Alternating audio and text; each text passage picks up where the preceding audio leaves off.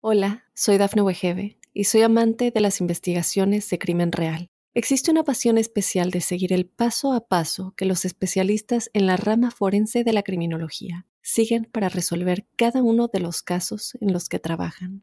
Si tú, como yo, eres una de las personas que encuentran fascinante escuchar este tipo de investigaciones, te invito a escuchar el podcast Trazos Criminales con la experta en perfilación criminal, Laura Quiñones Orquiza en tu plataforma de audio favorita.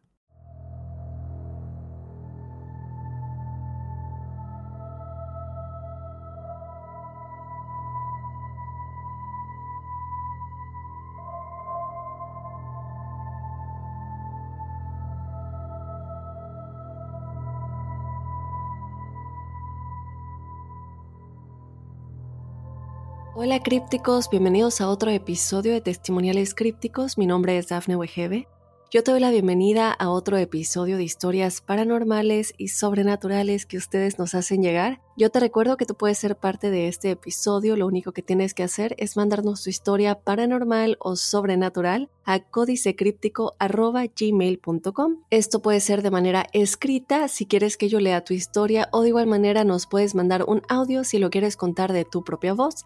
Y de hecho, desde que empezamos Códice Críptico, por primera vez recibimos un audio, así que uno de los testimoniales de este episodio va a ser un audio. Yo te invito a que a mí me encanta leer sus historias crípticos, pero siempre creo que no hay nadie mejor para expresar realmente lo que sucedió que ustedes. Pero bueno, como lo dije, esa es decisión de ustedes. Yo como siempre disfruto muchísimo adentrarme a sus historias mientras las estoy leyendo. Entonces, bueno, lo dejo a tu decisión, estimado críptico. Este es el episodio de testimoniales correspondiente al episodio de este lunes, La misteriosa esfera de los Bets. Si no has escuchado este episodio, te invito de verdad a que vayas a escucharlo si quieres saber la historia real, como cada una de las que hablamos aquí, acerca de un objeto con forma de esfera que parecía tener, no sé si llamarlo poderes, pero sí podría llamarlo vida parecía tener vida este objeto. ¿Y por qué? Bueno, pues obviamente no te lo voy a contar aquí, ve a escuchar el episodio. Impresionante esta historia hasta el día de hoy sigue siendo un gran misterio, un gran códice críptico. Y si tú te podrías imaginar qué es lo que realmente sucedió en esta historia, te invito a que también nos lo hagas saber. Vamos ya a comenzar con los testimoniales de esta semana. El primero nos dice, Hola Dafne, buen día, me encantó este último podcast. Desde hace mucho quiero enviar mi testimonial ya que tengo demasiadas experiencias paranormales. Me llamo Polly, te doy autorización para que cuentes mi historia y menciones mi nombre. Me gustaría contarte una de las que fue, para mí, una de las experiencias más raras. Hace muchos años, yo trabajaba en una tienda de ropa, salía ya muy noche y llegaba a mi casa alrededor de la medianoche. Mi abuelita solía esperarme a la puerta de mi casa, ya que la micro que utilizaba me dejaba a una cuadra de mi casa, pero por alguna razón una noche no lo hizo. Esa noche, cuando me bajé de la micro, de reojo alcancé a ver que alguien más se había bajado en la misma parada. Y cuando volteé, vi que era un vecino que vivía a unas casas más adelante. Cuando estaba cerrando mi portón, lo vi pasar. Él no volteó. Caminaba con la mirada hacia adelante, pero fue algo sin importancia para mí. En esa misma semana mi mamá y mi tía se encontraban hablando de él y mencionaron que había fallecido. A lo que yo contesté, qué raro, yo lo acabo de ver aquella noche y se veía súper bien. La cara de mi mamá y mi tía pasó de tranquilidad a miedo. Inmediatamente me dijeron que era imposible, que seguramente estaba equivocada, y lo había visto otro día. Pero yo hice cuentas y no, no podía ser otro día, y se los expliqué. Al terminar mi explicación, mi mamá me dijo, Polly, él ya no estaba vivo para el momento en que tú lo viste. No me dio miedo, pero sí curiosidad de saber por qué yo lo había visto. Cabe mencionar que este vecino nació con deformidades. Sus manos, su cabeza y el resto de su cuerpo estaban deformes. Era imposible que lo confundiera con alguien más. Y también era imposible que lo hubiera visto antes de su muerte. Hasta la fecha sigo sin entender por qué se me apareció a mí y por qué no dejó ningún mensaje. No es la primera vez que veo a alguien que ya murió, pero normalmente son familiares y estos quieren enviar un mensaje. Pero este chico ni siquiera volvió a verme. También quiero mencionar que su muerte no fue tranquila. Tenía problemas y adicciones al alcohol y a las drogas. Al parecer convulsionó y murió ahogado. Me gustaría escuchar tu opinión. Feliz día, Daf. Espero leas mi historia y gracias por hacerlo, Poli Alcázar. Muchísimas gracias, Poli. Te mando un besote críptico hasta donde quiera que nos estés escuchando. Y gracias por ser críptica. Y eh, claro que sí, te, va, te van a hacer esa duda de por qué, cuál es el motivo, ¿verdad? ¿Cuál es eh, la razón por la que se me presenta o por la que sigue aquí? Si pareciera que no tiene nada que resolver, no tiene interés de dejarle saber a nadie algo, ya que no hizo el intento por comunicarse. Lo que me llama la atención es esto que tú comentas, ¿por qué se me presentó a mí? Y yo creo que tal vez él no tenía la intención de hacerse presente, tal vez específicamente, pero como tú lo mencionaste, tú ya tienes esta sensibilidad por lo que lo dices o por lo que yo entendí, corrígeme en otro correo si estoy en incorrecto, pero ya has podido ver a otras personas que han fallecido, has visto a sus almas, por lo cual yo entiendo que tú tienes esto más desarrollado. Entonces, a lo mejor él está simplemente deambulando, Puede ser porque no ha aceptado que ya falleció, puede ser porque él no cree que hay algo después de la muerte. Esto es algo que yo he platicado en varias ocasiones anteriormente. Cuando un alma no cruza muchas veces también es, es porque ellos no creen que hay algo después de la muerte, no creen que existe el mundo astral, el plano astral, el alto astral, y como no tienen esa creencia, desde luego su vibración no va a embonar eso, ¿cierto? Entonces a lo mejor él no se ha dado cuenta que él no ha podido aceptar esto, no ha podido ver más allá. Y como siempre lo digo, nosotros tenemos un libre albedrío al cual nuestros guías y nuestros seres, nuestros ángeles, eh, siempre van a respetar siempre van a estar ahí para nosotros, pero si no les damos ese permiso y no les abrimos la puerta para que nos ayuden, incluso a cruzar, ellos tienen las manos amarradas de cierta manera, ¿cierto? No, no pueden violar ese libre albedrío que nosotros tenemos. Y ese libre albedrío también está ahí cuando nosotros tomamos decisiones que nos pueden mandar a otro lugar que no sea el alto astral, sino que sea el bajo astral, por ejemplo. Entonces es lo mismo en este caso. Lo que quiero dejar claro aquí es que yo creo que él está deambulando, pero tú al tener ya estas capacidades un poquito más desarrolladas, tú específicamente pudiste percibirlo.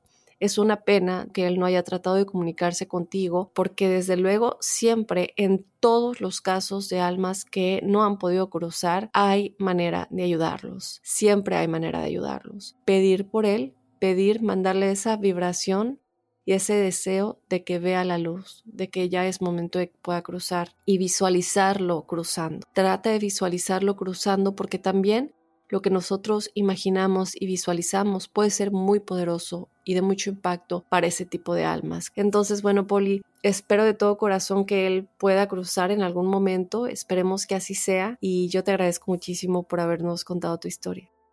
Vámonos con otro testimonial. Este, como les comenté, va a ser un audio el que nos ha llegado. Ella nos dice, buenas, primero que nada, autorizo a que se revele mi identidad. Me llamo Rebeca Pavón y soy de Paraguay. La historia que vengo hoy a contarte no sé si será muy terrorífica, pero nos pasó a mi familia y a mí el año pasado cuando mi papá tuvo COVID. Quiero comentar que los otros testimoniales fueron los que me dieron el valor de contar una de mis experiencias. Muy bien, Rebeca, pues ahí está crípticos para que vean que el que ustedes cuenten sus propias experiencias siempre ayuda y le da un empujoncito a todos aquellos que también todavía no están tan seguros si quieren o no quieren abrir esas experiencias y esas memorias a toda la familia críptica. Entonces vamos a escuchar este audio de Rebeca Pavón y regresamos para comentarlo. Buenas, ¿cómo están? Primero que nada voy a autorizar a que se ponga la parte en la que revelo mi identidad. Me llamo Rebeca Pavón, soy de Paraguay y la historia que hoy vengo a contarte, Daphne, no sé si es muy terrorífica, pero es algo que nos pasó a mi familia el año pasado cuando mi papá tuvo COVID. De igual manera, mi familia tiene muchísimas experiencias paranormales y sobrenaturales. Yo desde chica las tuve. Eh, en algún momento puedo contarles más si es que así lo desean, ¿verdad? Pero también quiero decirle que todos los testimoniales de, los otros crípticos que envían fueron los que me dieron fortaleza para, para poder enviar la mía. El año pasado, cuando mi papá se enfermó de COVID, él al tener enfermedades de base tuvo que ser internado para poder estabilizar su condición. Y fue un momento muy difícil para mi familia porque como seguro todos recordarán, todas las medicaciones no eran baratas y tampoco estaban demasiado disponibles por la gran demanda que había y, y si pudimos sobrellevar esa situación fue gracias a los familiares y amigos que estuvieron allí para apoyarnos. Ya sin mucho preámbulo, digamos, lo que pasó fue que mi papá estaba ya internado cinco noches. Empezó una etapa muy crítica en la cual enfrente de mi papá, al costado y atrás, fallecían personas. Y, pero mi papá, al ser una persona de muchísima oración, él en todo momento tenía el rosario en su mano. Pero la noche número 6 de internación fue que mi papá, mi hermana y yo tuvimos experiencias difíciles, diferentes, pero todas, digamos, con el mismo fin, ¿verdad? Mi papá fue cambiado de sala y en la madrugada, al ser cambiado en esa nueva sala, venían personas, venían ánimas que le pedían oración a mi papá porque querían descansar en paz para todo el tiempo. Pero esa noche en especial, lo único que vio fue personas que sacaban un cajón de esa sala y una voz muy oscura, muy fea que le decía te vas a morir. Y fue ahí cuando mi papá realmente sintió esa incertidumbre, esa flaqueza en la fe, ¿verdad? Que, que uno suele sentir. Y esa misma noche, de hecho que todas las noches mi hermana y yo íbamos a verlo y fuimos a verlo esa noche, mi, mi hermana, mi novio y yo. Y al dejarle a mi hermana en la casa de mis padres, ella comentó que ella sentía que había algo en la casa. Desde el momento que ella entró en la casa, ella decía que algo había, ella sintió, ella me decía, yo, yo, yo siento que algo había. Pero no le hice caso porque ella como yo también, por más de que vemos y sentimos cosas, eh, somos muy miedosas, ¿verdad? Y ella trató de dormir y al tratar de dormir tuvo una pesadilla y en esa pesadilla esta presencia oscura le, desde la sala le decía, tu papá se va a morir, ¿por qué rezas tanto por él? ¿Por qué le cuidas tanto si él se va a morir? Déjale ya de cuidar, déjale ya de rezar por él, él se va a morir, ¿verdad? Entonces, en ese momento mi hermana se despierta, se despierta y siente un terror inmenso, ¿verdad? Un susto inmenso y sobre todo que siente que realmente hay algo en la sala, hay una presencia fea en la sala y empieza ella a rezarle a, a Samiel Arcángel. Y por último, mi novio me había dejado en el departamento y para mí era una noche, digamos, entre todo lo que estaba pasando normal, ¿verdad? Llegué, empecé a preparar mis cosas para el trabajo, para el día siguiente y yo todas las noches desde que mi papá se enfermó llegaba y rezaba, oraba y ese día mientras estaba orando y estaba yendo de aquí para allá haciendo las cosas, para que puedan entender más o menos, mi apartamento está en un primer piso y yo tengo una ventana que da directamente a la escalera, ¿verdad? A la escalera que, que, por la cual se acceden a los departamentos. Y mientras yo iba y venía, mi cortina de esa ventana estaba entreabierta y veo una cara horrenda, horrenda, que no la puedo sacar hasta ahora que le estoy contando esto. Lo recuerdo y es horrenda, por eso puse una música de piano, por ahí se escuchan de fondo, es solamente para mantener la calma, porque hasta ahora que lo recuerdo de igual manera me da miedo, me da terror. Era una cara horrenda que me miraba como que de una manera burlona, como que se burlaba de mí, o sea, e, eso yo estaba sintiendo, ¿verdad? Era como que me, se, estaba riendo de mí de una manera maliciosa, ¿verdad? Yo no sé de dónde saqué fuerzas y le dije, fuera de acá, fuera, fuera, fuera, fuera de acá. En el nombre del Señor, fuera de acá. Y empecé a rezarle, eh, rezar de nuevo la oración de San Miguel Arcángel y de un momento para el otro esa presencia desapareció. Mi corazón estaba en, el en paro porque yo pensé realmente que que era una persona viva en primera instancia y esperé un, momento, pero después yo me acordé que yo candadeé el portón y si era un vivo y entraba, yo iba, yo iba a escuchar el ruido cuando entraba, ¿verdad? Entonces, eh, perdón, eh, ponerle un candado al portón y si esa persona viva le sacaba el candado del portón, yo, yo lo iba a escuchar. Y, y bueno, lo peor es que mi papá esa mañana, esa mañana siguiente, realmente casi se nos fue. casi se nos fue mi papá porque mi mamá era la única que estaba en ese momento con él y ella realmente en el momento que los doctores estaban tratando de reanimarle a mi papá y, y decir y sacarlo de nuevo a la vida, ¿verdad? Ella realmente sintió eso, ¿verdad? Algo en su corazón le decía, Dios mío, Arnaldo realmente se va a morir, Arnaldo es el nombre de mi papá. Pero gracias a Dios pudieron salvarle y, y todo salió bien al fin y al cabo y realmente em, ya después de 15 días cuando pasó todo, todo, todo, todo, todo, todo, los cuatro nos sentamos a hablar de los pormenores que fue esa internación y en eso decidimos compartir entre los cuatro nuestras experiencias. Y según mi papá llegó a la conclusión de que él le vio a la hermana muerte, ¿verdad? Como él le, le gusta decirle. Y de acuerdo a la experiencia de mi hermana y la mía, él siente que, que nosotras tuvimos tentación tentaciones de, espíritus demoníacos porque estábamos eh, rezando mucho, estábamos muy positivas, muy, eh, digamos, estábamos eh, con, una, con una predisposición muy positiva y calma ante tanta situación, con tanta adversidad, ¿verdad? Y, nada, esa es mi historia, no sé qué pensás vos, Daphne, que pudo haber sido esto, ¿verdad? Para mí lo más impactante es que justo esa mañana realmente mi papá casi se nos fue, ¿verdad?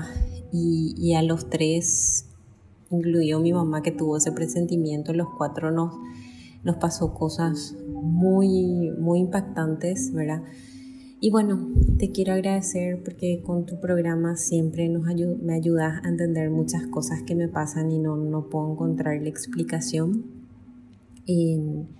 Y sí, como siempre dije, desde chica tuve em, experiencias paranormales, pero con mucha oración pude interpretarlos y, poder salir adelante, ¿verdad? Por mucho miedo que me da. Pero bueno, te quiero mucho, Daphne. Gracias por tu bello programa y por supuesto saludo a todos mis compañeros crípticos. Muchísimas gracias, Rebeca, por mandarnos tu audio. Em, te agradezco muchísimo por la confianza y por eh, los detalles que incluiste en tu historia, porque creo que todo esto es tan importante.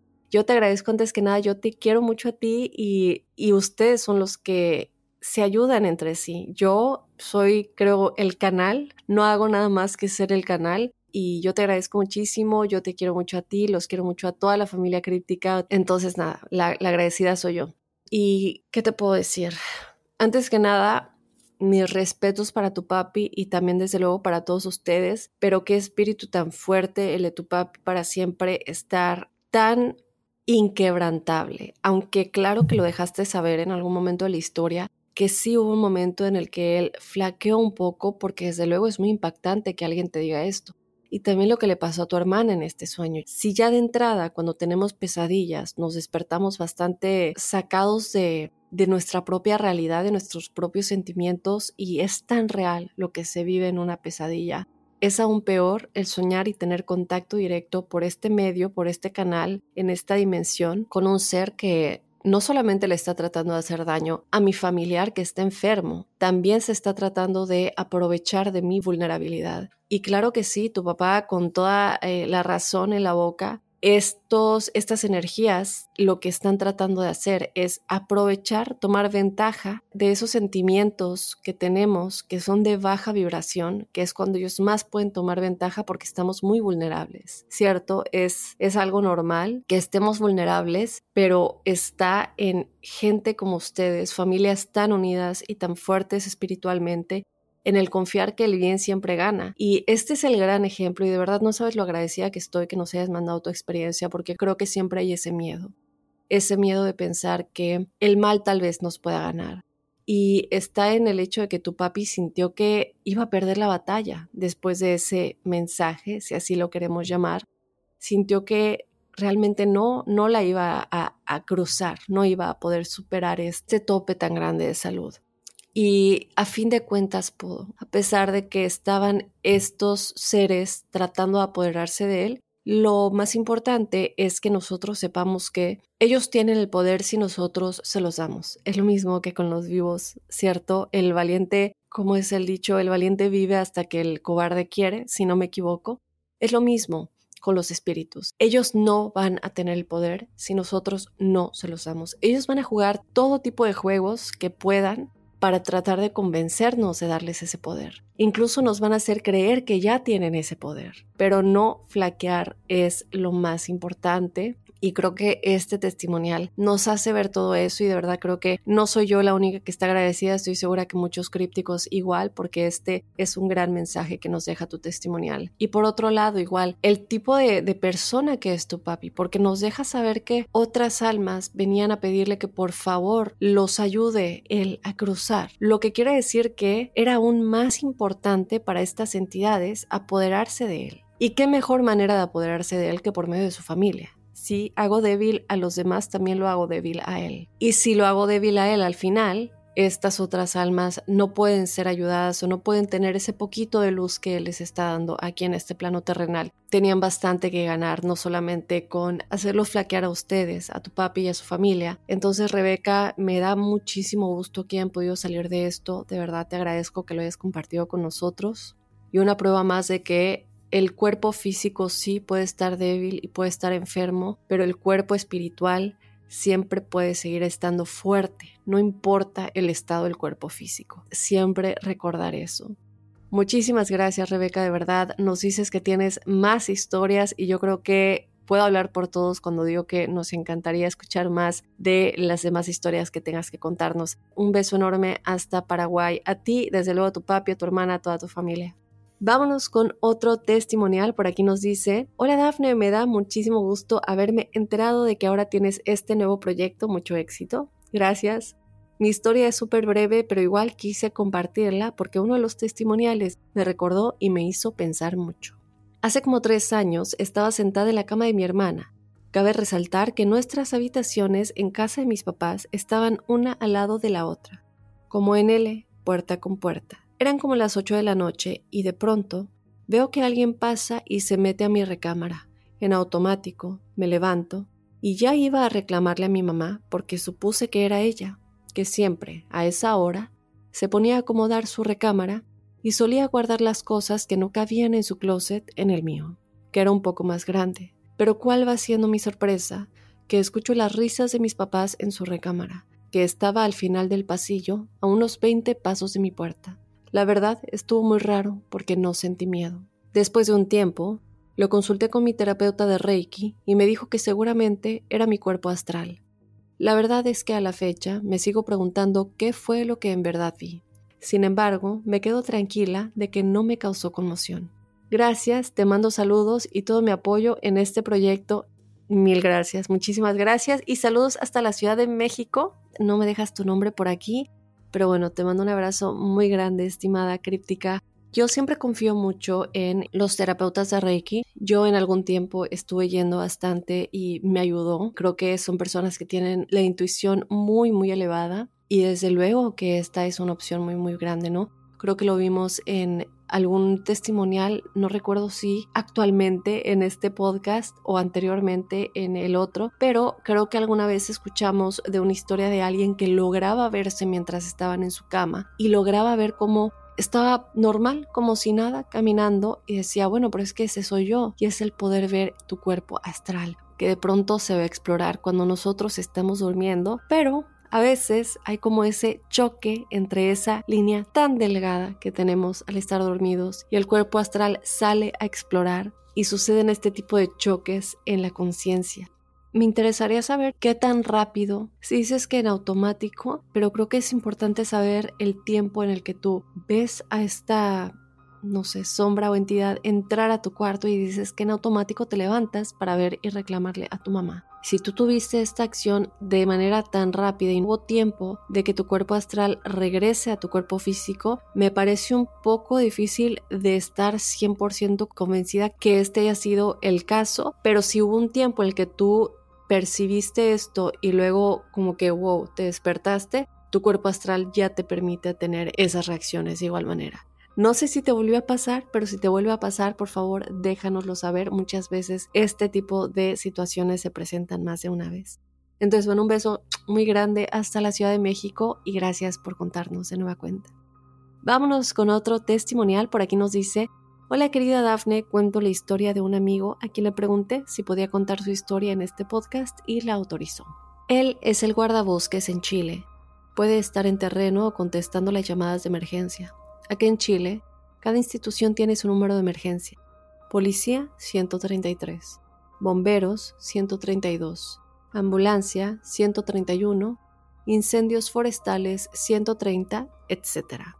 Bueno, le tocó atender las llamadas de emergencia. No es raro que reciba llamadas por error a otra institución, ya que todas se parecen. Un día llamó una mujer mayor. Por la voz, él cree que es una anciana le dijo que se sentía muy mal y que necesitaba que la ambulancia llegara pronto para atenderla, ya que ella estaba sola en su casa. Él le dijo, Señora, usted llamó a incendios forestales, necesita cortar y llamar al 131, a lo cual ella le dijo, Por favor ayúdame, llamé a mi hijo y no contesta, estoy sola. Por lo cual Jimmy, mi amigo, le pide el número celular de su hijo y sin cortar la llamada, marca de su propio celular al número del hijo. Al contestar el hijo, mi amigo le dice, Hola, hablo con el hijo de la señora María. Mi nombre es Jimmy, soy guardabosques y estoy atendiendo las llamadas de emergencia. Por error, tu madre nos llamó y está en una emergencia y necesita que vayas urgente a verla. Al decir esto, solo se produce un silencio por parte del hijo, mientras, por el lado de la llamada de la señora, ella seguía diciendo lo mal que se sentía. Él dijo que era imposible, ya que su madre había muerto hace algunos meses por un paro cardíaco y ella estaba sola en ese momento en su casa.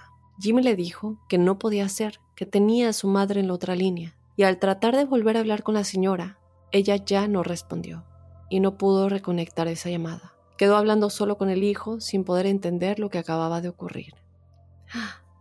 Em, no nos dejas tu nombre eh, un saludo muy grande a ti y a tu amigo hasta Chile. Muchísimas gracias por compartir esta historia. Qué impresionante, ¿no? Un poco parecido al, al joven que también se ha bajado de la micro y que ya había fallecido. Y son estas almas que siguen aquí y que en este caso, a diferencia del anterior, están tratando de comunicarse para pedir ayuda. Lo que me llama mucho la atención es que te haya llamado a ti específicamente, porque igual pudo haber llamado al número de emergencias y pedir el mismo tipo de ayuda. Creo que lo importante aquí es decir, si ella hubiera llamado al número de emergencias, realmente alguien hubiera ido.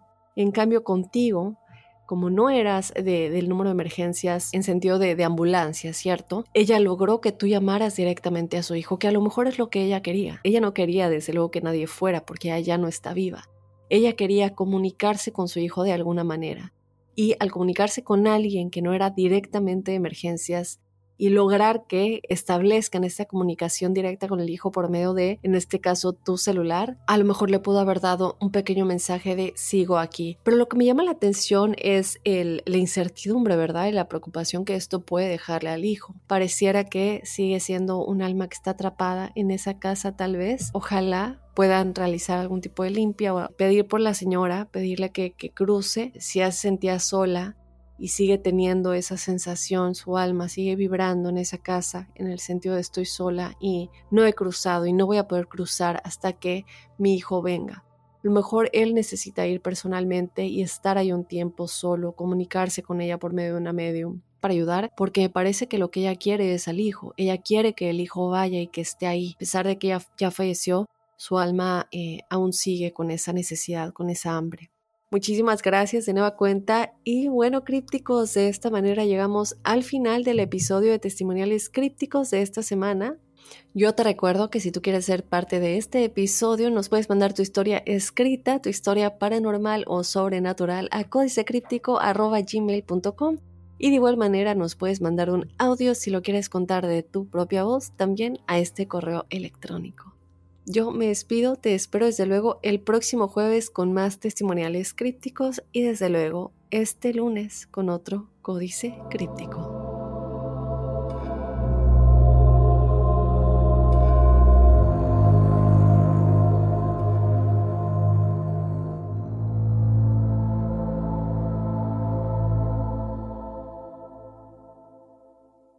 Hola, soy Dafne Wegebe y soy amante de las investigaciones de crimen real. Existe una pasión especial de seguir el paso a paso que los especialistas en la rama forense de la criminología siguen para resolver cada uno de los casos en los que trabajan. Si tú, como yo, eres una de las personas que encuentran fascinante escuchar este tipo de investigaciones, te invito a escuchar el podcast Trazos Criminales con la experta en perfilación criminal, Laura Quiñones Orquiza, en tu plataforma de audio favorita.